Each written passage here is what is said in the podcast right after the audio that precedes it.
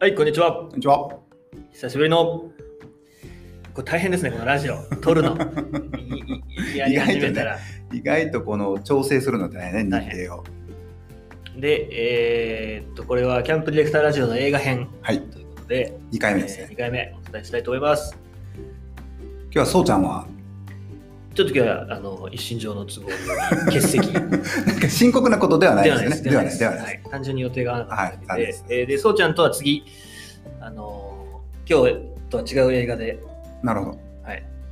なんかセレック・バレンも今日取り上げる映画もそうちゃんはちょっとあんまり好きじゃない感じだったので なるほどね。はい、あ確かにそうかもしれない。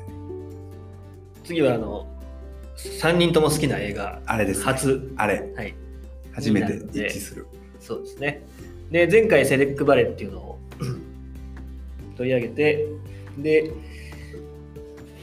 あの感想を送ってくれた方がいます。これめっちゃ嬉しいですね。このメールが来たら、おお、来たと思ってね、本当に。ちゃんと聞いてくれてる人がいるんだっていうのはね、すごい嬉しかったです。で、ラジオネーム W。W さん。はい。W さんで、えーいろいろ感想を寄せてもらってるんですけども、まあ、まずセレック・バレーが、えー、と印象に、まあ、残った点っていうので、W さんがね、印象に残った点を2つ挙げてくれていて、で、1つは生活や儀式に歌があること。で、これはキャンプでも同じだなっていうことを思いましたと。で、もう一つの感想が非常に興味深くて、えー男女の視点についてまあ感じましたっていうことなんですね。で、あの、男たちはなぜいつも女を苦しめるの？っていう、まあ、これ途中出てくる歌の女の人が歌う歌の歌詞なんですけども、あのそれをまあ W さんはそれを感じていて、で、まあ、我々もよく言われますよね、男性陣が好きそうな映画だなとか、あのうん女性はちょっとみたいなね、っていうのはよくあることなんですけど、セレック・バレーは確かに男性視点ですよ。はい。まあ、完全な男性視点。うんで、えー逆に言うとその女性視点のところがところどころにあの散りばめられてるんですけど、まあ、この W さんみたいに気づく人と気づかない人がいるっていう。うん。敏感な人はおそらく気づいて、えー女性的なところうん。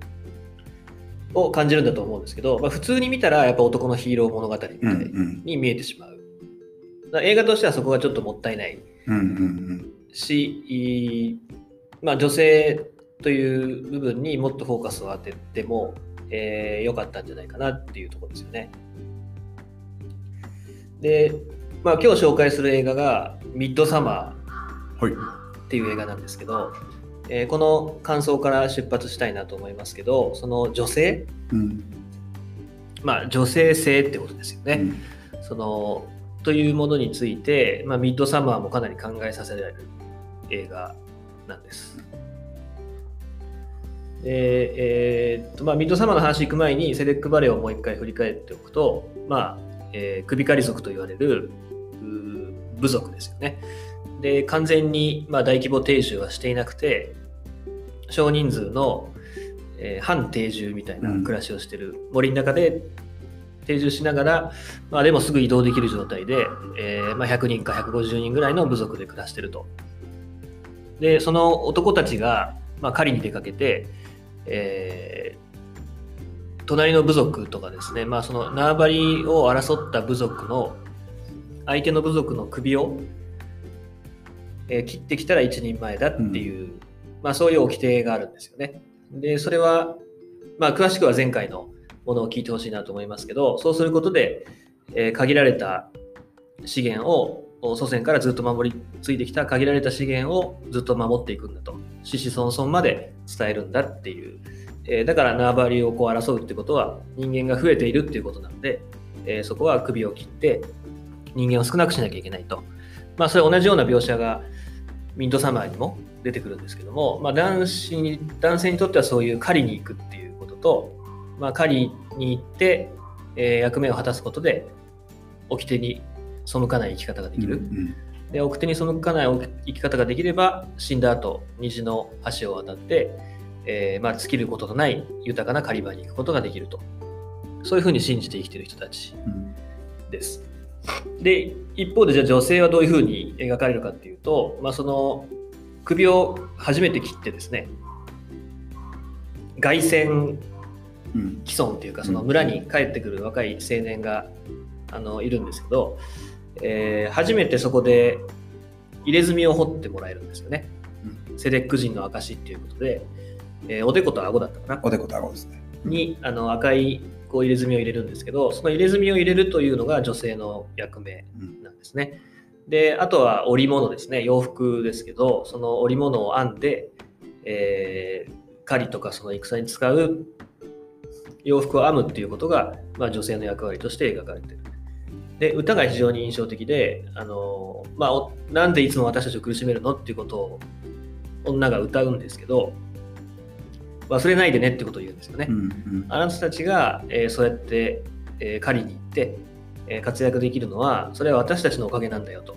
えー女性が入れ墨を掘るから、うんえー女性が服を編むから、あなたたちは狩りができるんだよ。まあ、本当はそういう歌で、それがもっとクローズアップされてよかったなっていう気はするんですよね。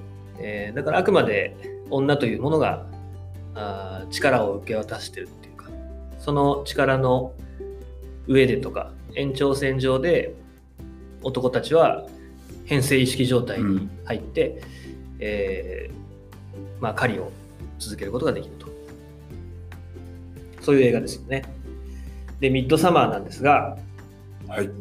何回見ましたか？2回です。2回ですね。僕も2回見たんですけど、ミッドサマー見られた方は、あのー、2回見たっていうことを聞いたときに、えって思うかもしれないし、ちょっとね、1回でお腹いっぱいになる人はいるでしょうね。いるでしょうね。で、2回目の方がこれ怖いんですうん。うね。ん。うんで、まあ、ホラーなんですけど、まあ、さっきもりょうじさんとその話してて、えー最近の若い人、ホラー見ないんですよね。うん。それななんでなの？でもなんか怖がってないですか、うんホラーホはとにかくなるほどね一人じゃ見れないんですあ、とか言う言う。無理です、無理ですうんみたいな人多いじゃないですか。で、まあ、ホラーは確かに怖いんですけど、本当にホラーみたいなことが起こった時にどうなるのかなっていうのが気になるんですよね。目をつぶるとか。見てみる夢えない。映画だったらまだうん。冗談で済むじゃないですか。うんああ、怖かったなで済むんですけど、まあ、それすら見れないっていうことは、うん本当にホラーみたいなことが起こった時に、まあ、どうなるかなっていうう、んそれは半分心配はしてるんですけど、で、ホラーって現代社会の批判だっていうふうにうん宮台さんは言ってて。でホラーっていろんなその怖い場面うんっていうのが描かれますけど、あのりょうじさんも黒沢清たくさん、はい。大好き。大好きで見てると思うんですけどあれもホラーですよね、うんその怖い、うん。まあ、殺人が起こったりするわけですけどその一見やばいなと思われる登場人物っていうのが実は普通の人で、うんでそれに気づかずなんかのうのうと暮らしてる人たちが、えー殺されていくんですけど、その殺されていく側の人間がかわいそうっていう感情が途中で変わるんですよね。あもしかしたらこのなんか殺戮してる人がまともなんじゃないかっていうう。ん。だから、まあ、そういう怖さとかあのホラー的な要素を通して現代社会を批判してる。うんでちょっと違う話ですけど、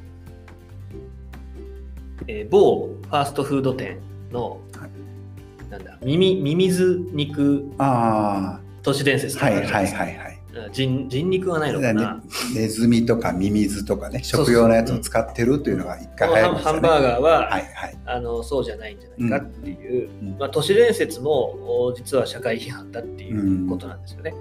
でよくわかんないわけですよ。それまではどうだったかっていうと誰かが作ったものを食べてたわけですよね。うん。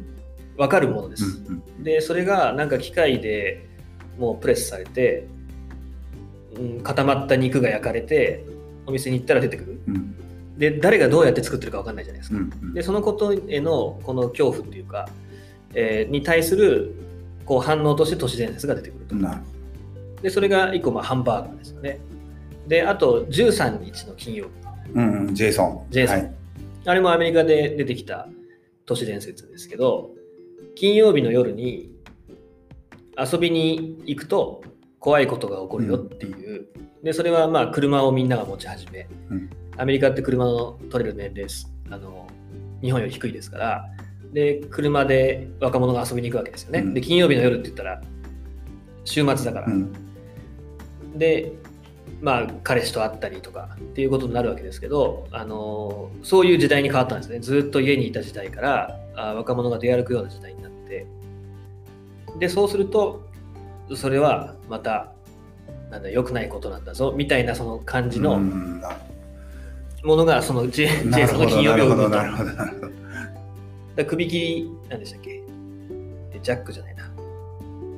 切り裂きジャックかな。切り裂きジャックかな。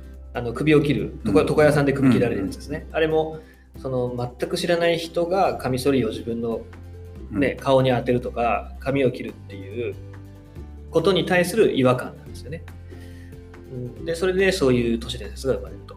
だからそういう意味でホラーっていうのはあのーまあ、監督が単に怖がらせようと思って作ってる監督もたくさんいると思います、うん。けど特にこのミッドサマーもホラーですけど、えーアリアリ・アスター監督ですね、えーこの人どこの監督だろうな。アリ・アスター監督なんですけど、まあ、このミッドサマーっていうのはアメリカの方ですね、えーホラーなんだけど、まあ、ホラーに見せたくなかったって言ってますよね。監督が、うん。だからすごいこの映画のジャケットがね。うん、あの女の人がこうなんか何とも言えない表情をしていて、えー青空とね。青空でうんであのとにかくスウェーデンの田舎のが舞台の話なんですごい自然が綺麗で,、うん。でそこに真っ白な洋服を着た、うん。まあ、白人ですよね。がこう戯れていてあなんか夏のこう、ね、終わりうのん。なんか戯れなのかなみたいな、ね。バカンスみたいなね。バカンスみたいな。うんでそれはあのアリ監督がやっぱり意図してうん。そういうジャケットを作ったと。あの見てほしいからっていうんですね。で、これが一回始まるとですね、え？みたいなね、まず始まりがこう強烈ですよね。派手ではないんだけど、あのかなりこう含んだスタートをするんですよね。で、主人公はダニーっていう、まあ、いわゆる若者ですね、大学生の設定だと思いますけど、ダニーっていう女性があの主人公です。で、まあ、あの精神的にちょっとこうしんどいうんという役回りなんですね。まあ、いわゆるメンヘラと言われるような状態ですよね。で、妹もまあそういう状況で、あので彼氏がいて救われたり救われなかったりみたいな、まあ、そんなようなスタートなんですけど、えー妹がまあ失踪して、こう、なんていうか、無理心中をしちゃうんですね。ご両親を道連れにという形ですよね。うん。で、まあ、それがスタートなんで、うん。うんえーえ？っていうね、あの青空と野原はどこなんだって。あれね夜中の家でメールとか見ながら真っ暗な部屋でメール打ってるとこからですからね。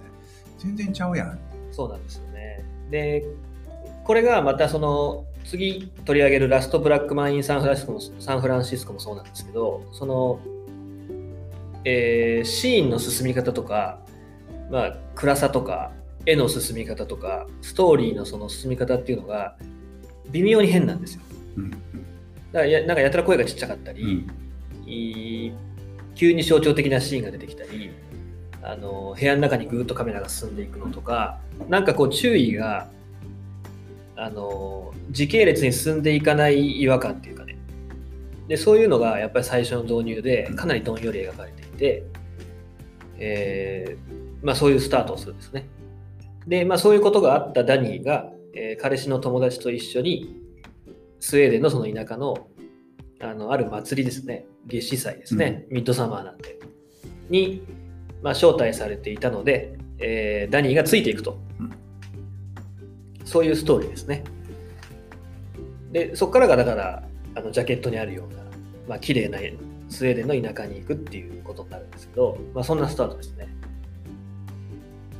うんどうですか、ミッドサマー。いやまだね皆さん全然分かってないです。全然わかってない。まだ うんだから何何がホラーなんだっていう。そうだね。まあ、この先はちょっとネタバレするので、うんうんえー嫌な人は、あのー切ってもらって、うんまあ、これネタバレしても全然いける。全然だ何回見ても大丈夫ですよ。何回見てもよく分かんない とこもあるしね。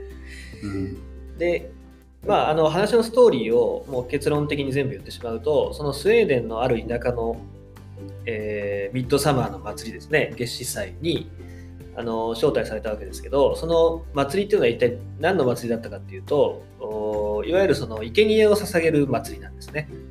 で森に対して生贄を捧げるという。あだからかなんか日本だと何？その神様的な山だったり、うん。海だったり主だったりっうん。てするんだけど、うん。これは違うんですよね。ちょっと違う。これだから違うんだよね。その森っていうのが、あのーなんて言うんだろうな、その郡司ペギオ幸雄さんの本を読んだ後だから、うん、必要以上に難しくなる危険性がありますけど、それを置いて話をすると、えー境界線ってことですかね。なるほどあの例の、はい。で、まあ、神様とかっていうのは、その、うんわからないもの、うん人間が理由がつけられないものを反射させるために神様を送るんですよね。その、なぜ死ぬのかわかんないとか、なぜうんうん不条理のことことが起こるかわかんない。なんで作物が取れなくなるのか、なんで川の氾濫が起こるのか、えー火山が噴火するのかって、人間の世界の中には答えがないものに対して、えー答えめいたものを、あのー作るために、その対対極となる、うん見えないもののところに神っていうものを置いて、うん神様が起こったからこれが起こったんだっていうふうにすると。で、まあ、りょうさんが言ってるのはその感覚とはちょっと違うんじゃないかっていうことなんですけど、えー熊が出てきますよね。はい象徴としてね。はいはで、熊が出てくるんですけど、あのーまあ、その辺が境界線なんですよね。森,、うん森と人間の。なるほどなるほどあだから最後あの熊なんだうんうんそうなんです。おそらくそうだと思うんですよ。だから猛獣とも言えない、うん。人間とも言えない存在っていう、まあ、それヨーロッパでよくある、その祭りに出てくる象徴的な存在のようなんですけど、で、だから人間が、まあ、神に生贄を捧げるっていう感じでは見えないですよね。うん。で、どっちかというと人間が自ら死んでいくそうそっちですね。うんうん。で、それがすごい最初衝撃で、うん。えー本当にその夏至祭だから、最初行った大学生たちはもう勘違いするんですよね。フェスティバルっていうかね。うん。で草原の中に机がバーッとこう、まあ、最後の晩餐ですよね。うん。晩餐の机がバーッと並べられていてで白いテーブルクロスがかかってて、うん。で本当にそこでフォークとナイフがあってお皿がずらっと並んでいて、まあ、食事になるんですよね、だけどその食事の食べ方がもうどうも様子がおかしいんですよね。あの椅子にこうやって座っていくんですけどなんか誰も食べないんですよ。で、えー V 字に座ってるんですね。でその、まあ、V をちょっと反対にして V の頂点頂点というかとんがってるところが上座なんですよ、はい。でそこからまあおじいさんが一人座っていて、えーおばあさんが一人座ってる、まあ正確には後から登場するんですけどまあなんとなくキングみたいなね。うん。キングの席とクイーンの席みたいなものがあって、えーそこに、まあ、70歳ぐらいのおじいさんとおばあさんが座るんです。で、その人が立ち上がったら全員立ち上がるんですよ。で、その2人があ箸、箸じゃないな、フォークとナイフを取ったら、えーそこからこうドミノ倒しのように隣の人がバババババババババッと、あのー食器を取って、で、食べ始めるっていう、そういう食べ方なんですよ。で、そのあたりから大学生もなんかちょっと、変なとこ来ちゃったなみたいな、変なとこ来ちゃったなっていう。で、その大学生何人かの仲間で行くんですけど、そのうちの、えー一人がこの村の出身なんですよね。で、えーあれはアメリカの設定かな？アメリカの大学に留学というか、アメリカの大学に行っていて、で、大学で出会った友達を、えー連れて帰ってくるっていうか、うん。まあ、連れて帰ってくるって言っちゃったのは、ちょっとネタばらしになっちゃうんですけど、そのそれを誘ったんですね、旅行に。うん。で、他の人はだから全く縁もゆかりもないうんアメリカ人が来てると。っていうことなんですよね。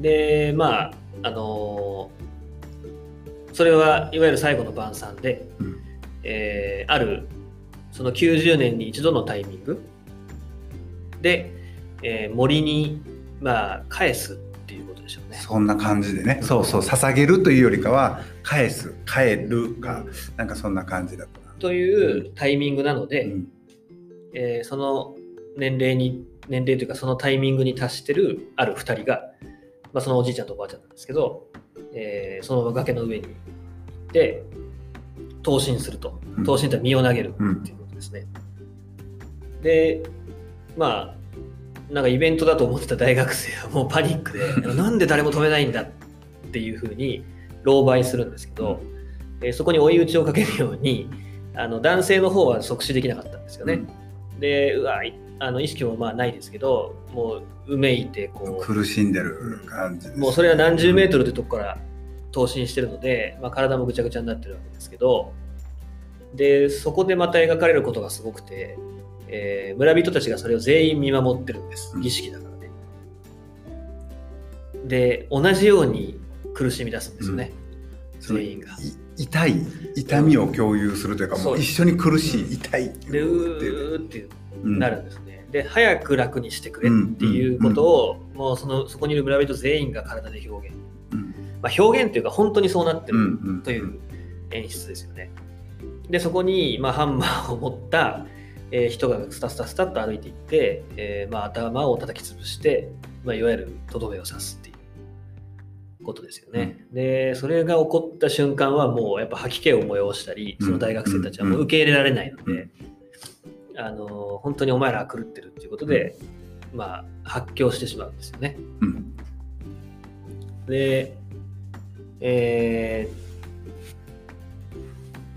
あの、なんだっけ、発狂してしまうってことですね。うんで、まあ、生贄それが生贄っていう意味になっていくんですけど、あの辺のシーンはかなり衝撃的ですよね。あれはねしかもだいぶ初めの方だいぶ初めのそあのなんか本当にだからすごい綺麗な自然なところに行って、ああ、なんか今から始まる、なんか面白い食べ方だなーって言ってたら飛び、あええっていう、見てる方も、あの大学生と同じ感覚ですよそうですね。かなり描写というか、その絵もリアルにうん。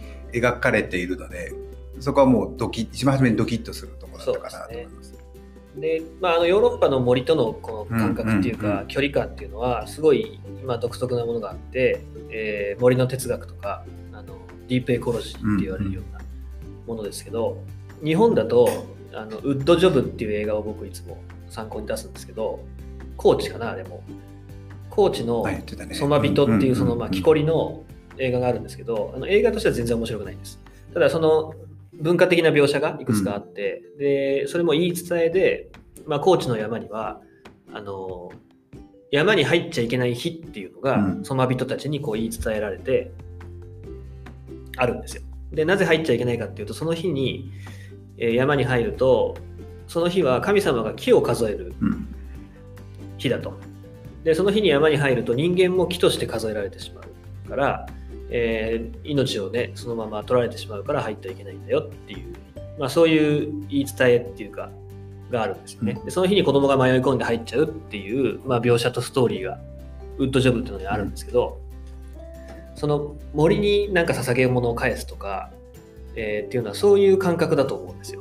森の方にいい中心があるってうんことですね。うんだから人間中心に考えると人間界の中から生贄を捧げようっていう発想になるんですけどそうするとなんかすごいグロテスクな話になるじゃないですか、うんこいつを殺すみたいなね。でそうじゃなくて森の方が人間に何を求めてるんだろうかっていうあーミッドサマーはねそういう発想なんですよ。なるほどなるほどでそれがだから人間の一生のスパンとはちょっと違っていて、うん90年に一度のうん夏至祭がやってくると。うんで夜がないじゃないですか、うんこの時って。だからすごい異常な感覚ですよね。うんずーっと白夜というか明るくて。で、これもね、あれですよ、薬飲まされるじゃないですか。はい。なんだっけ。あのマッシュマジックママッシュルームか。うんうん。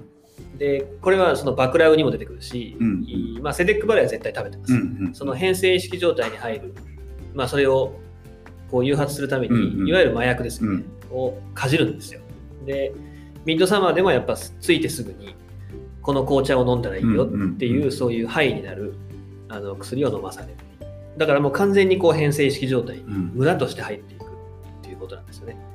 で、最後に、まあ、人数的にはあれ何人でしたっけ？生贄が。6じゃないかな。あれ6人かな？学生が ?1、2、3、六人で4、5、しょうん。7かな。違うな。学生が6と村から2人入ってる、うん。だから8だ。ね8か。おそらく。で、えーまあ、生贄をこう捧げるっていうことになるんですよね。うん。でそれがまあ森から求められている人数をまあ森に返すっていうか、うん。まあ、そういうような発想なんじゃないかなと思うんうんですよね。で、まあ、女性性っていうところに話をうん戻すと、その主人公ダニーがうん。うんなんとですねクイーンになるんですよね。うん。この村の。儀式の中でねそはい。のずーっと踊り続ける、そうなんです。で、それはなんで踊り続けるかっていうと、その生贄に最終的に誰を捧げるのかっていう決めるための女王をうんうん。選出しなきゃいけないんですよ。で、それはダニーは全く意味分かってないんで、あのダンスする、ダンスを競ううん、イベントがあるからっていうことで、それもまたドレスを着て、それまた薬飲むんですよね。薬だねあれ。薬を飲んで、うんで、あれはだから2回目を見てみると、うん。ダニーを初めからうんうんうんクイーンにしうん。言ってたすねるんじゃないかっていうぐらいに見えますよね。うんうんで要はどんなイベントかっていうとその中心にポール、まあ、当然ポールみたいな、うん。オベリスクみたいなものが立っていてでその周りをぐるぐる回るんですよね。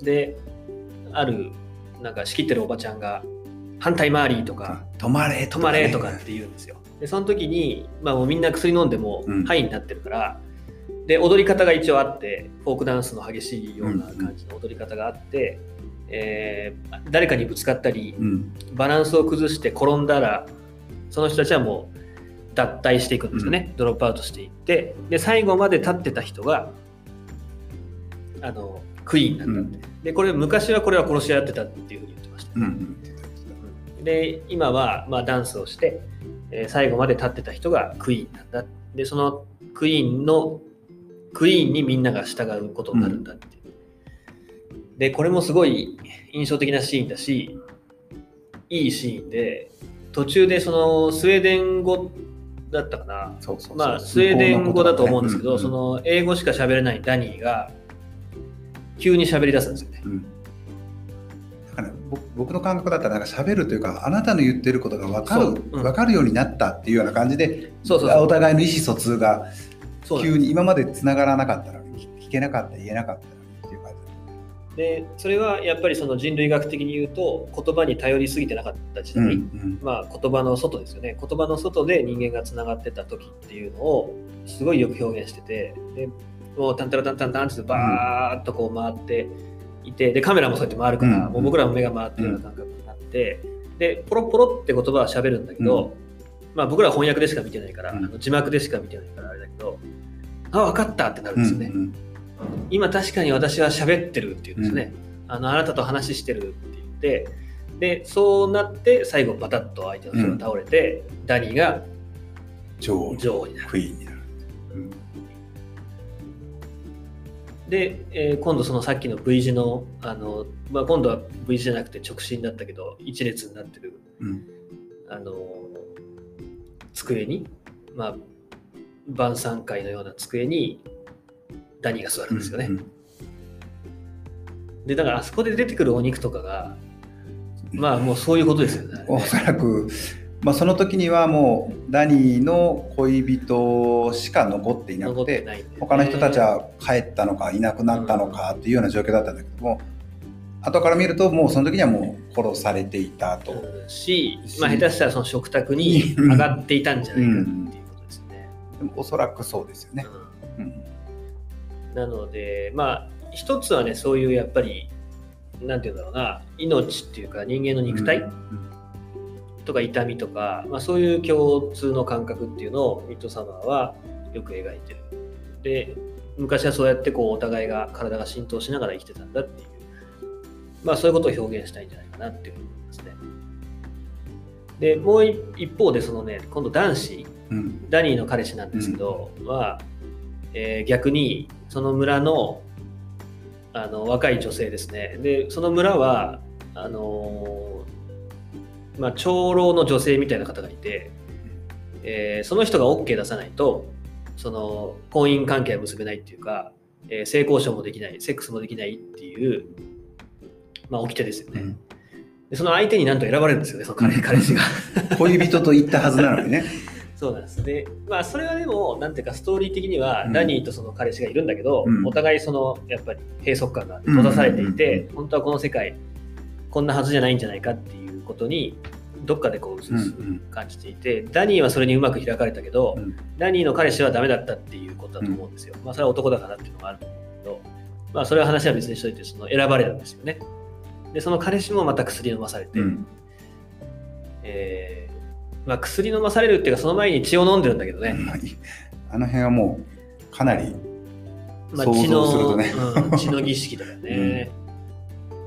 で、その、それもなかなかすごいシーンで、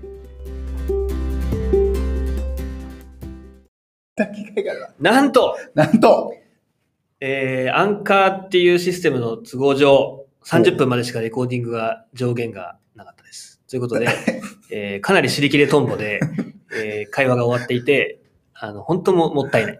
30分ぐらいはもうもったいない。ただ話しただけ。それはまた続きはいつか。僕らは楽しかったんですけど、はい。これまたいつか撮りましょう。すいません。すいません。ぜひ見てください。ぜひ見てください。ミッドサマー2019年、アメリカとスウェーデン。スウェーデン合作のアリ・アスター監督の映画です。はい。はい。また、ミッドサマー後編はいつか楽しみにしておいてください。はい。ありがとうございありがとうございまます。